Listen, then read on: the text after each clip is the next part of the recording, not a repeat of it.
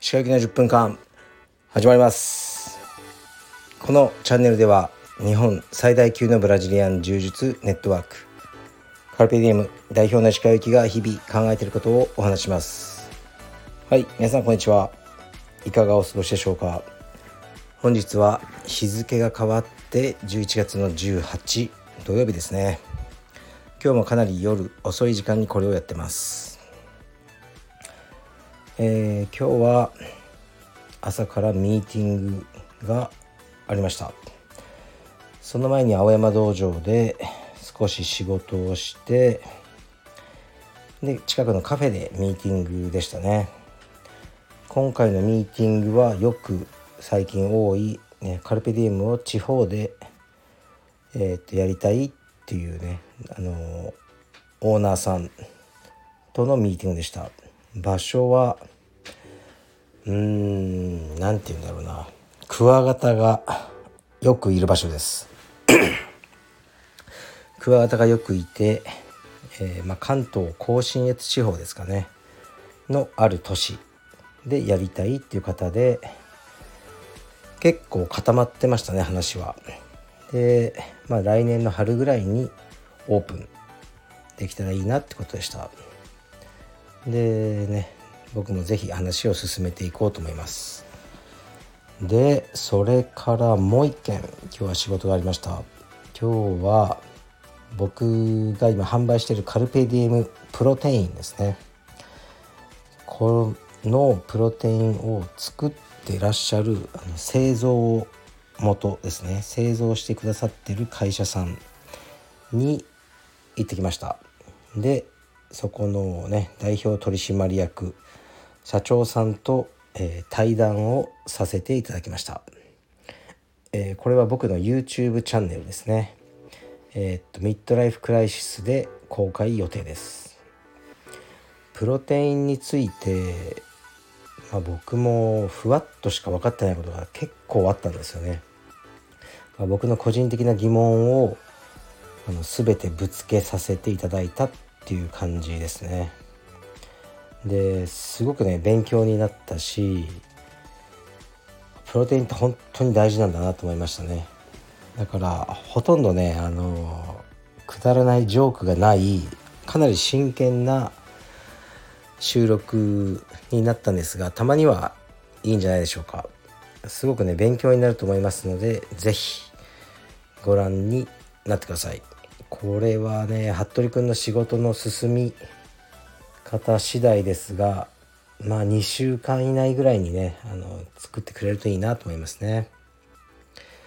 で今日はそれが終わって車で家族で江東区の家に移動しでその江東区の家から自転車で、ね、電動自転車獺祭電動自転車に息子を乗せてレスリング教室に行ってきました。今日もなかなかの強度の練習をやってましたね。スパーリングが3分 ×24 本。みたいなね。もうこれだけで相当な時間使っちゃうんですけどね。え頑張ってました。あとは、まあ、それで家帰ってきて、ね、ご飯食べて、まあ、ちょっと映画を見てそういう感じですね。平和な一日でした。あそうだ。昨日も映画を見たんですよね。えっ、とねあなんだっけな。タイトルをど忘れしちゃった「アバウトタイム」かな。あイギリス映画ですね。ですいません。ちょっとね今主演の方の名前とか全部思い出せなくなっちゃったんですけどタイムトラベルものですね。ですごい良かったです。アバウトタイムかな。うんなんかねいい映画でしたね。特にあの結婚式のシーン、ね、大雨。嵐の中の結婚式のシーンが最高に感動しました。これはね本当にいい映画だと僕は思いました。うんちょっとねもうちょっと調べてからね映画の背景またいつか語ろうかなと思いますね。アバウトタイムじゃなかったかな。イギリス映画。イギリス映画もあの結構好きなんですよね。独特の雰囲気がありますね。やっぱアメリカ映画とは違う。でレターに参ります。レターいつもありがとうございます。えー、っとこれいきます。石川さんこんにちは。いつも楽しく拝聴しています。ゆうたくんとのラジオを聞いてとても温かい気持ちになりました。私にも子供がいてカルペディエムの地方道場で練習をさせています。息子は試合でなかなか勝てなくて石川さんと同じように歯がゆい思いや勝たせてあげたいなとずっと考えていました。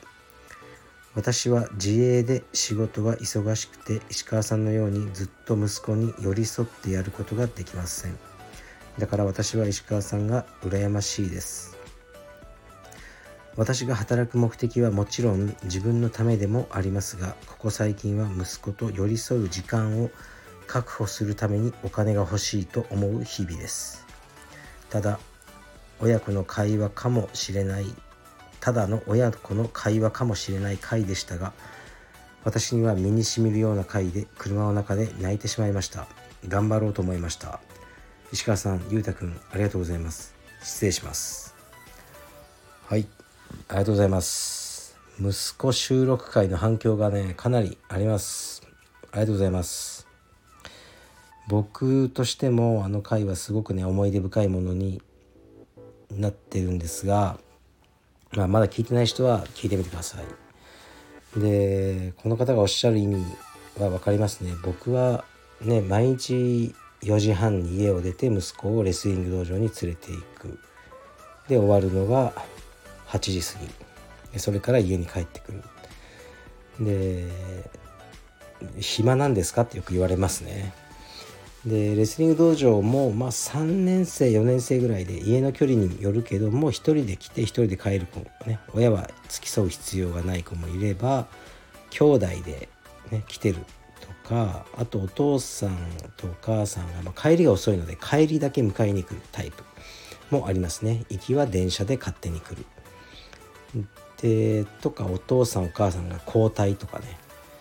だからこの毎日フルで一緒に来て練習を全て見学してあの一緒に帰るっていうスタイルはまあ僕ぐらいなんですよね。多分うちのレスリングクラブでも、まあ、まだうちの息子はね1年生で1人で電車乗っていけないんでそうなっちゃうんですけど。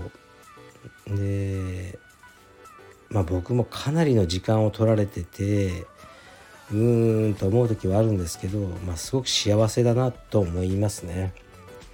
僕と僕の息子が過ごしてる時間ってまだ7年間6年間ですけど僕自身と僕の親父とのあの一生分を超えてると思いますね。だからあまあすごく幸せ、ね、恵まれてるなと思うしその息子さんとか、まあ、娘さんであっても何か習い事を付き添ってしっかりやらせたいとは思っているけど、まあ、時間の問題でそうできてないという方は多いでしょうね。でねいつかと思ってもな子供も成長しちゃうんで習い事って最初の数年が大事ですよね。だからそう歯がゆい思いをされている方はたくさんおられると思いますね。まあ、でもあのこの方は自営業って書いてあるんでやりようによってはできるんじゃないかなと思うので是非ね諦めないでほしいですね。諦めないでほしい。で、うん、自営業のいいところは、ね、自由があるっていうとこぐらいしかないと思うんですよ。僕に関してはそうですねそんなにお金も儲かる仕事じゃないしまあもちろん安定もなければねコロナとかあの時はもう無収入ですからね。ででも時間っていうか自分が好きなことに使えるってうそういう体制は作ってきたんですね。僕は。だから今ね青山スタッフ5人いますけど僕が夜フルで教えれば、まあ、スタッフ3人で済むと思いますね。そういう道場がほとんどだと思います。で、まあ、人件費は かなり削れますよね。でも僕はそれよりも息子との時間をあの選んだんですね。だから5人スタッフがいて僕はもうクラスをやらないっていうふうに。でそこにはね結構苦しみもあったんですよ。情緒的な苦しみとか、まあ、責任的にどうなんだとかね。もう夜の会員さんの顔も知らないんですよね。だんだんそうなってきて帯の授与式とかで例えば紫帯に上がるような人をあほとんど知らないなあこの人こういう名前なんだと思うような感じですね。その方が夜しか練習されなければ僕と会う機会もないんですよ。でそれに対して、まあ、道場主としていかがなものかとかいろいろ考えた時期はあったんですけどでもやっぱね僕は自分の息子を取ったんですね。であの収入の面も よく分かりますね。やっぱ収入がないと自由が獲得できないと思うんですね。だから収入は必要です。でねえ自営業だったらまあ多分ね増やす方法はあると思うんですね。売り上げを上げる方法は。でそこを頑張ってお金を作り自分の労働時間を減らして息子さんの習い事この方の場合だと柔術ですね。とそこに時間を使ってあげるのはいいと思いますね。まあ、柔術を教えられなかったとしてもうーんまあ僕みたいにねもう3歳の後半ぐらいからもうほぼ毎日筋トレが体操ですね。をやったりえっとストレッチですね。今日の夜もやりました。息子の体をストレッチしてマッサージする。っていうのはあってでうちの息子は大きな怪我を一度もしたことがないですね。あのいつも、ね、激しいスパーリングをしてますが。多分体が柔らかくて強いからだと思ってるんですよね。でそれは日々のトレーニングとかストレッチによるものだと思ってるので、まあ、僕が時間を使ってそういう体にしてきたと思うんですね。でこの方もそういうことをしたいんだと思うけど今時間がないってことだと思うんですよ。だから稼ぎましょう。これいいモチベーションですよね。こういうモチベーションじゃないと僕もお金を稼ぐ気にならないんですよね。稼ぎましょう。稼いで息子さんとの時間を効率的に使えるようにしていこうではないですか。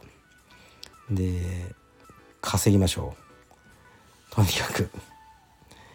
うん、僕もね稼ぎたいですよ。僕もなんだろうな。とか10億円ぐらいあったらうんなんかねありますねあの柔術もしくはレスリングのなんか施設みたいなの作って子供とかねあの本当に強い子を育てられるような機関を作りたいなとか思いますね。まあ、だけどその10億円とかはね僕多分あの無理なんであんまり真剣には考えてないんですけどとかいろいろお世話になった人に恩返ししたいとか思いますね。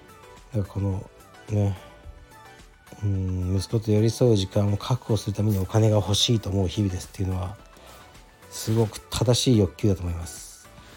欲求をね、あのどんどん前に出してお金を稼いでいきましょうはい僕も頑張りますというわけで今日はこれぐらいにするんですが、ね、もう1時半なんですけど夜のうーん4時間後ぐらいにはね45時間後にはもう起きなきゃいけないですね。で息子の大会ですねレスリングの。に、えー、行ってきます。今回は吉田沙保里杯よりはおそらくレベルは高くない大会だと思うんですがどうなることやら頑張ってほしいと思ってます。はい。じゃあ失礼します。